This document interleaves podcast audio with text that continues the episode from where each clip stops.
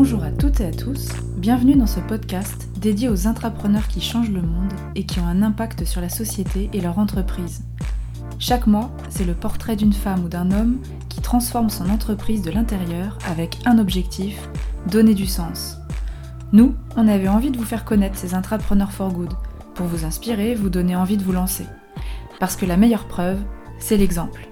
Alors, à vos oreilles L'entrepreneur euh, for good qu'on rencontre aujourd'hui, c'est euh, Nicolas Cordier, euh, qui est entrepreneur social chez Leroy Merlin depuis, depuis presque 7 ans. bonjour Nicolas. Bonjour Mathilde.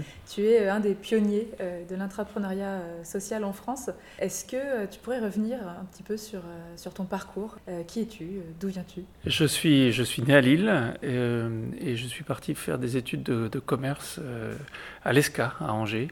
En parallèle de ma scolarité, euh, j'ai été toujours engagé en milieu associatif et je travaille notamment auprès de, jeunes adolescents. Voilà, c'est ce qui m'a euh, amené d'ailleurs à, contribuer à l'animation et à l'organisation de camps euh, au Chili, à l'autre bout du monde, ah voilà, pendant mes études. Et puis de fil en aiguille, j'ai réussi à, y faire plusieurs stages parce que j'ai été attiré par ce, ce, pays et puis j'ai eu l'occasion de pouvoir creuser voilà, un engagement, euh, notamment dans un projet naissant à l'époque de microcrédit mhm.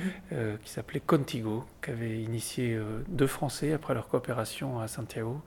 Et c'est un projet qui m'a vite fasciné et que j'ai décidé de rejoindre d'abord en stage pendant mes études et puis assez rapidement ça a été ma première expérience professionnelle. J'ai quitté la France pour le Chili voilà, à 21 ans au sortir de mes études, pour pouvoir euh, contribuer au développement de ce projet de, microcrédit. Qu'est-ce qui te portait? C'était euh, l'utilité euh, sociale et le fait de pouvoir avoir un, métier qui, a du sens, qui porte des, valeurs, qui t'a séduit? Ah, C'est toujours plus facile de, de, faire cette relecture après coup. Je pense que à ce moment-là, il y avait d'abord l'attrait de, l'inconnu. du Chili, il y avait le côté entrepreneurial, d'un projet euh, nouveau, mais qui voulait quelque part euh, faire mentir l'adage qui dit qu'on ne prête qu'aux riches. Mm.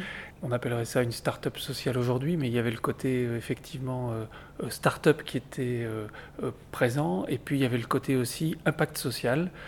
Voilà. Et c'est vrai que je retire de cette expérience qui a été déterminante pour moi trois éléments, trois ingrédients majeurs. Le premier, c'est le fait de côtoyer euh, des gens en grande précarité, les plus pauvres, euh, avec néanmoins une envie de s'en sortir euh, extrême, c'est une expérience décapante et, et, très, très enrichissante d'un point de vue personnel. Le deuxième, c'est que cette première expérience professionnelle mariée de manière très naturelle, finalement, impact social et logique économique. Mmh.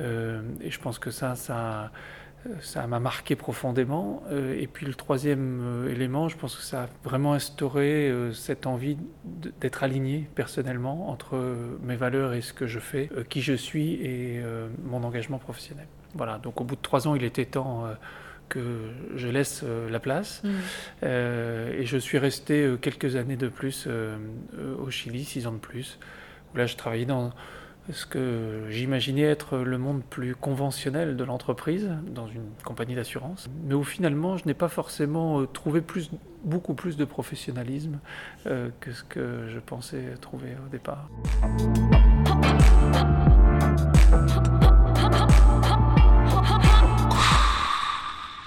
Est-ce qu'à ce, moment-là, tu avais envie, euh, après cette expérience, d'entreprendre ou de continuer à avoir un impact social dans soit ton activité personnelle, soit ton activité professionnelle Oui, mais les deux choses étaient assez séparées, je dirais. C'est-à-dire que très directement, euh, je me rendais compte que je n'avais pas forcément euh, une contribution positive, un impact positif dans mon activité euh, professionnelle. Et donc, c'est plutôt dans des engagements associatifs que euh, j'y trouvais mon compte. Hmm. Voilà, les, choses étaient cloisonnées de manière assez étanche à ce moment-là. Elles sont restées cloisonnées quand tu es revenu en France, euh, ou là tu as travaillé chez le Roi Merlin directement, c'est ça? C'est ça, je suis rentré chez le Roi Merlin en 2001 pour travailler sur un métier très nouveau à l'époque, euh, le site internet à la direction marketing.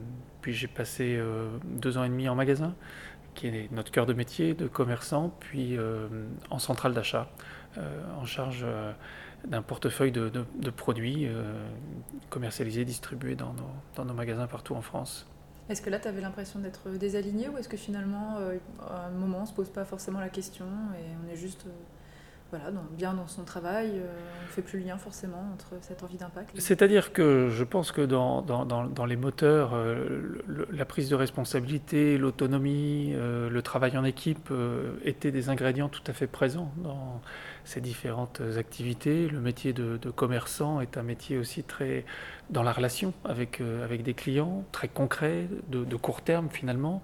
Donc il y avait beaucoup d'ingrédients, je dirais, qui euh, permettent à, chacun, et, en tout cas c'était mon cas, de se sentir vraiment acteur. Mm. Voilà, donc cet ingrédient-là était là.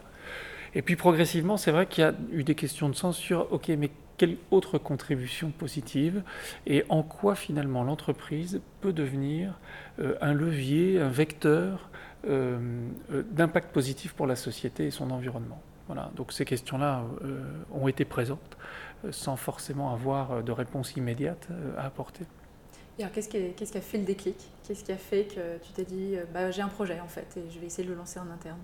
En 2011, euh, l'entreprise a proposé à l'ensemble des chefs de produits et à l'ensemble des directeurs de magasins et des staffs euh, régionaux et au siège de pouvoir vivre une expérience collaborative, de partir à la rencontre des habitants du monde pour aller chercher les projets qui feraient l'entreprise de demain. Le groupe dans lequel j'étais a eu la chance de vivre une expérience passionnante qui s'est euh, concrétisée notamment par euh, huit jours euh, en Californie à la rencontre de différentes organisations et où trois ingrédients majeurs ont retenu notre attention à l'issue de ce voyage. Dans ces trois ingrédients, il y avait un, la découverte du, design thinking, c'est-à-dire de mettre des profils et des compétences variées autour de la recherche de solutions nouvelles à une problématique donnée. Le deuxième ingrédient, c'était l'importance de la mission haute des organisations que nous avions visitées. C'était euh, à l'américaine euh, affiché dans tous les halls d'entrée, mais c'était également un driver au quotidien euh, de leur métier, de leur activité. Et ça, ça nous a profondément questionné sur la place de notre mission d'entreprise, qui à ce moment-là s'exprimait par aider chaque habitant à rêver sa maison et à la réaliser, présent sur nos affiches euh, dans chacun de nos bureaux et en même temps, euh, ce n'était pas forcément un driver au quotidien de notre activité. Et puis le troisième ingrédient, c'était euh, l'ouverture à l'écosystème. Les frontières de l'entreprise commencent à s'estomper et l'engagement dans les écosystèmes proches et lointains n'est pas que de l'ordre de la responsabilité, mais aussi crée de la valeur et de l'innovation dans les organisations. Et en secouant ces trois ingrédients-là, on s'est dit, mais nous sommes 22 000 collaborateurs chez Leroy Merlin en France. Euh, si on se met en mode design thinking à la recherche de solutions nouvelles pour des habitants euh, non clients de nos magasins, parce qu'en situation de, précarité au niveau de leur logement, euh, c'est une manière de contribuer à mieux habiter accessible à tous qui est finalement la traduction de notre mission haute, et ça redevient du coup un driver au quotidien de notre activité.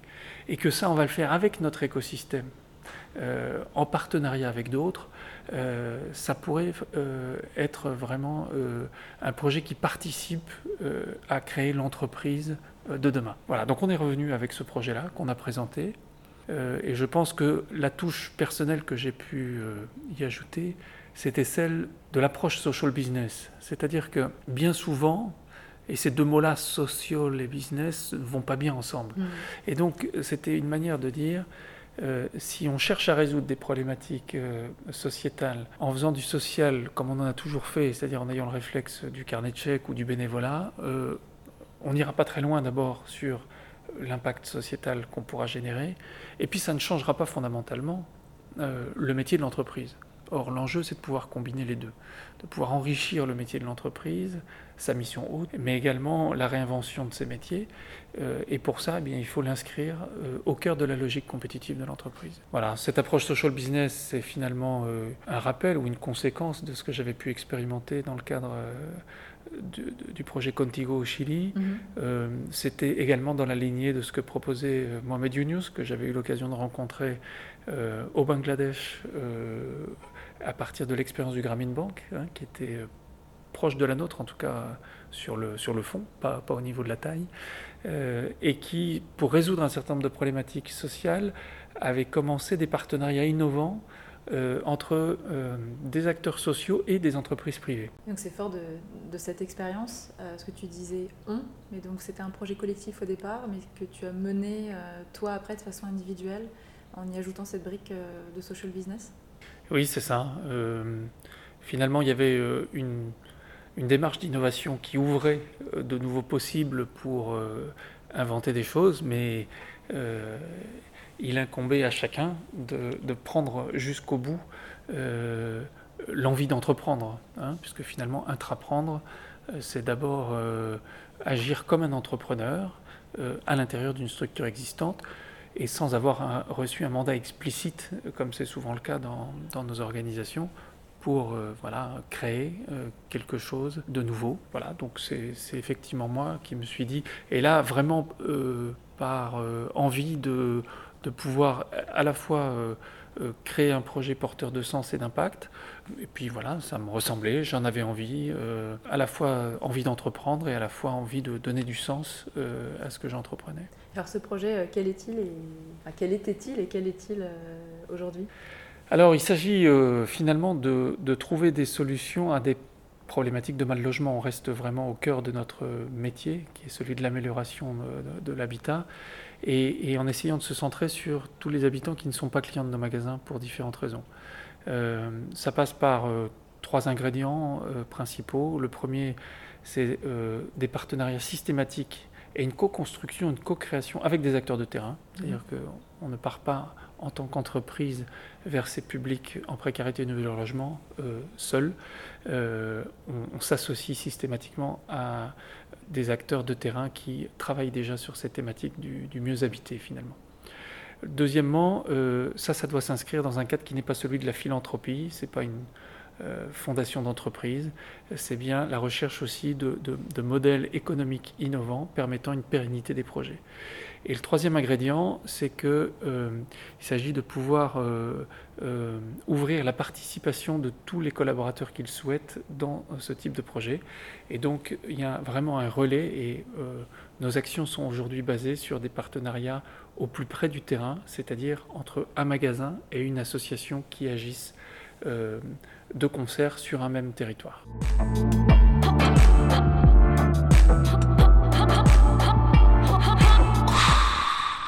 Et la partie euh, donc social business, euh, comment est-ce que tu as convaincu au niveau, comment l'intégrer euh, à l'intérieur du modèle économique de l'entreprise? Et comment proposer un nouveau modèle économique? C'est une très bonne question. je pense que la construction de nouveaux modèles à la frontière de l'économique et du social passe par euh, plusieurs phases pour pouvoir euh, émerger et, prendre corps au sein d'une entreprise. Le premier, c'est d'abord de pouvoir lever des impensables, c'est-à-dire qu'on ne s'autorise pas forcément euh, à avoir un rôle sociétal et, à commencer à l'affirmer. donc il faut pouvoir faire de la sensibilisation et se dire que social et économique peuvent être réconciliés au cœur de la logique compétitive euh, de l'entreprise. Deuxième, euh, le deuxième facteur important, c'est de pouvoir expérimenter très rapidement sur le terrain pour passer de la théorie à la pratique et, commencer à parler au présent mm.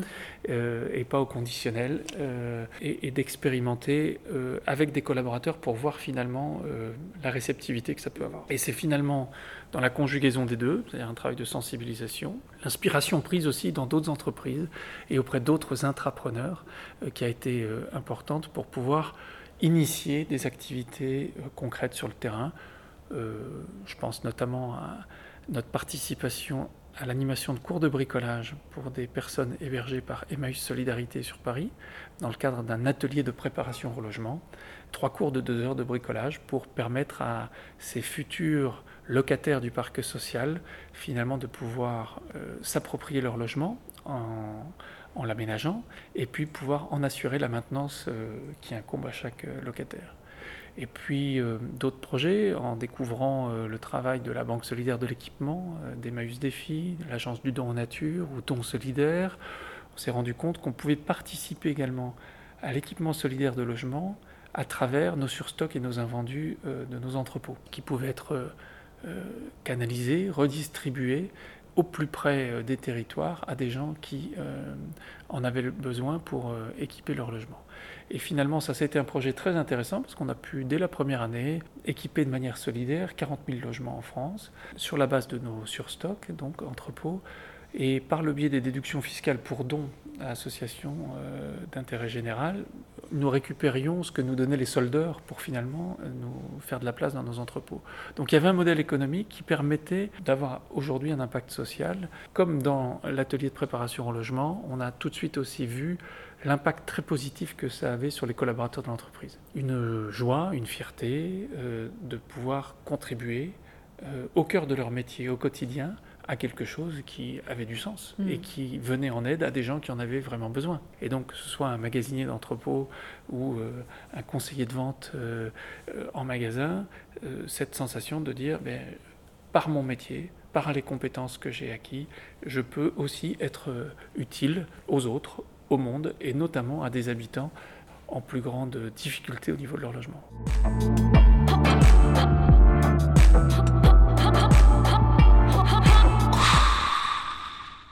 Quand tu y as argumenté avec euh, ces différentes euh, mesures d'impact, est-ce qu'elles euh, ont été comprises immédiatement par le groupe ou est-ce qu'il a fallu là aussi faire la preuve? Je trouve difficile de parler de mesures d'impact sur des sujets sur lesquels on est très peu outillé finalement pour pouvoir mesurer de manière conventionnelle des registres qui n'apparaissent pas dans les comptes d'exploitation. donc c'est tout le problème d'ailleurs de la mesure de l'impact social. Oui, tout à fait. Et, du coup, en même temps, je pense qu'il faut pouvoir rendre compte de ce qui n'apparaît pas dans les comptes. Et donc, la, force du témoignage, euh, euh, notamment par le biais de, vidéos ou de témoignages écrits, euh, est important. C'est-à-dire de pouvoir donner la parole à la fois aux collaborateurs qui agissent au plus près du terrain et à la fois également aux bénéficiaires ou aux structures associatives avec lesquelles nous étions en lien pour pouvoir finalement rendre compte de la dynamique positive qui peut se susciter euh, au niveau de, ces interactions nouvelles finalement euh, avec des acteurs de terrain. Après, on a beaucoup tenté sans toujours réussir à transformer l'essai au-delà des bonnes intentions partagées entre une équipe de collaborateurs d'un magasin et une équipe associative, on ne trouvait pas toujours les bons niveaux d'interaction. Euh, je dirais qu'aujourd'hui, à travers un dispositif que nous avons intitulé les achats solidaires, on a un cadre qui facilite euh, la rencontre. Euh, et ça consiste dans quelque chose de finalement assez simple. Tous les projets qui améliorent l'habitat d'un certain nombre de personnes du parc social ou de propriétaires occupants en situation de grande fragilité, à un moment donné, passe par une étape travaux et qui dit faire des travaux dans une maison dit achat de produits. Mm. Et donc, euh, ce qu'on propose aux associations, c'est de canaliser leurs achats dans nos magasins euh, et nous leur restituons tous les trimestres l'équivalent de la marge sur vente euh, qui est générée par ces achats supplémentaires pour le magasin finalement. Et, ça permet un, double, un double impact positif. D'une part, cette création de valeur supplémentaire pour le magasin est partagée euh, avec l'acteur associatif. Donc on contribue au financement de l'acteur associatif à travers ce reversement de, la marge qui est générée. Mais comme le magasin n'est pas perdant, puisque quelque part euh, euh, il ne vend pas à perte, il n'est pas dans un don désintéressé et gratuit qui serait par essence forcément très limité, eh bien ça lui permet de s'inscrire dans le temps et sans limite de montant à la limite avec le partenaire associatif. Hmm. Et le deuxième élément euh, intéressant de ce type de partenariat, c'est que les associations, du coup, reviennent très régulièrement au magasin. Et du coup, il y, a une connaissance mutuelle qui est rendue possible avec les équipes euh, du magasin concerné. Et de là naissent plein d'interactions, euh, que ce soit sur la transmission de savoir-faire bricolage, sur le don de produits qui étaient destinés à la benne et qui peuvent être utiles pour ces chantiers solidaires, euh, l'accompagnement euh, au retour à l'emploi ou euh, bah, par exemple, un magasin chez nous fait en moyenne 4000 visites un samedi. Donc, pour une association qui a besoin de se faire connaître et de recruter des bénévoles bricoleurs, c'est plus intéressant de le faire dans le hall d'un magasin Leroy Merlin un samedi que de le faire euh, sur la place du village dans lequel il n'y a pas forcément autant de, bricoleurs.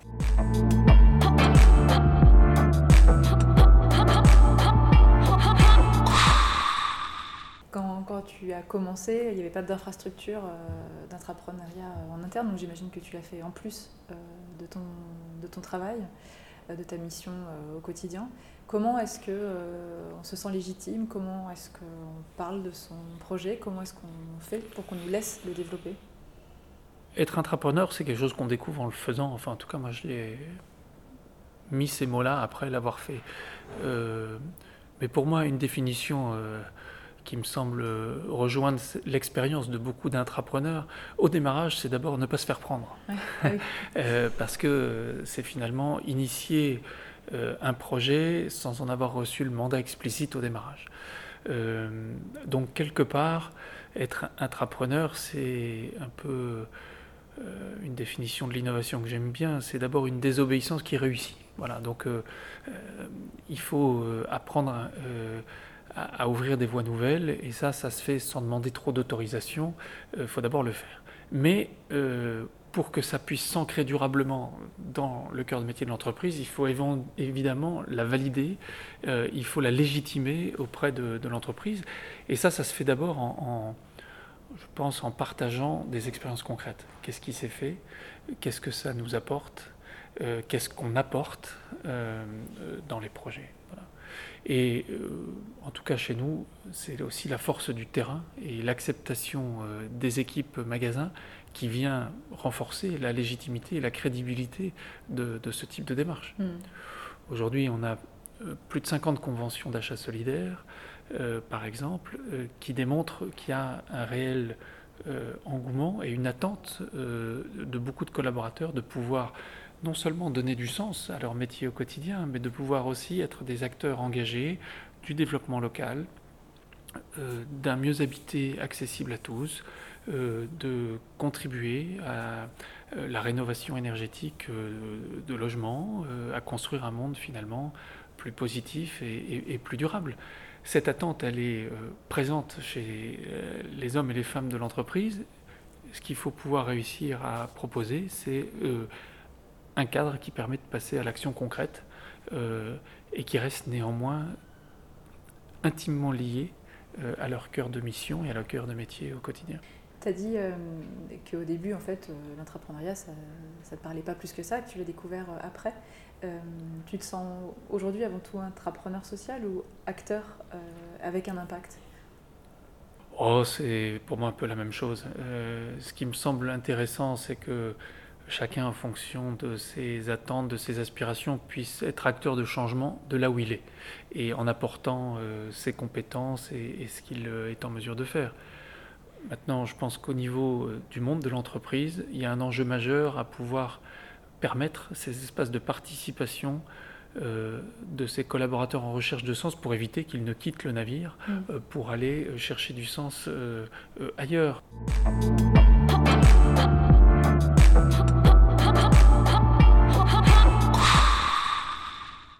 Quel conseil, euh, du coup, tu donnerais à, quelqu'un qui a envie de se, lancer euh, au sein de, son groupe, mais euh, il n'y a pas encore d'infrastructure qui est particulièrement dédiée soit à l'entrepreneuriat, soit au fait de lancer un projet à impact? Ah, il n'y a pas de chemin tout tracé, hein, donc mm. il n'y aura, non plus, y aura pas non plus de, conseils tout, tracé. tout tracé, tout formaté. parce que justement, il s'agit d'ouvrir une voie nouvelle. Donc, voilà, à chacun de, trouver euh, la bonne machette pour ouvrir euh, un, chemin nouveau dans, une jungle parfois euh, inextricable. Mais en tout cas, aller sur le terrain très rapidement, côtoyer le besoin des personnes qui seront les bénéficiaires des projets, me semble une étape fondamentale. Euh, la deuxième chose, euh, expérimenter très rapidement des débuts de solutions, même imparfaites, euh, même qui seront peut-être pas durables et pérennes dans le temps pour différentes raisons, mais au moins on aura appris de l'expérience qui n'est jamais réduite à un PowerPoint travaillé dans un bureau. le troisième élément important, euh, devenir le spécialiste du sujet, c'est-à-dire de bien comprendre de quoi on s'agit, de quoi, euh, de quoi parle-t-on mm. quand on parle de, business impact social ou de social business ou d'intrapreneuriat social, et donc d'aller à la rencontre euh, des entreprises, des intrapreneurs sociaux qui ont ouvert ces voies nouvelles et, devenir finalement spécialistes du sujet. Et puis, le dernier ingrédient, peut-être ne, jamais sous-estimer euh, le, besoin de, communiquer, de sensibiliser, de pédagogie, d'explication, euh, parce que on parle de choses qui finalement ont peu de points de repère aujourd'hui. Hein. Mohamed Younous dit souvent euh, la science-fiction a fait grandement avancer la science et a même eu des répercussions directes sur la création de nouveaux produits, de nouveaux services. pour la résolution de problématiques sociales, il nous manque de la Et voilà, donc je pense qu'il faut euh, ne pas sous-estimer le fait qu'on a peu de points de repère, peu de représentation sur euh, euh, ce que peut signifier la contribution positive, l'impact positif d'une entreprise au niveau sociétal, au niveau environnemental. Et donc il faut pouvoir voilà, faire œuvre de pédagogie pour démontrer que c'est non seulement possible, mais que c'est souhaitable et que c'est finalement créateur de valeur euh, pour l'entreprise. À la fois en termes de cohérence par rapport à sa mission, à la fois en termes d'enthousiasme, d'engagement, de joie euh, expérimentée par les collaborateurs, et puis euh, dans une période de changement accéléré, de renouveau également de notre regard sur nos métiers et la manière dont nous les exerçons. Et je pense que la confrontation avec des habitants qui ne sont pas clients mm. euh, aujourd'hui euh, de nos magasins euh, est finalement un levier extraordinaire de réinvention de nos métiers parce que ça nous oblige à regarder nos marchés, les habitants différemment. Merci beaucoup Nicolas Cordier et je voudrais juste revenir sur le fait qu'être entrepreneur c'est être aussi flexible. On a enregistré dans un entrepôt au rayon ciment, mortier et accessoires. Merci beaucoup. Merci Mathilde. Au revoir. C'était Changemakers, le podcast dédié aux entrepreneurs for good. On vous retrouve le mois prochain pour vous présenter un nouvel acteur du changement. Vous pensez en être un? Contactez-nous. À bientôt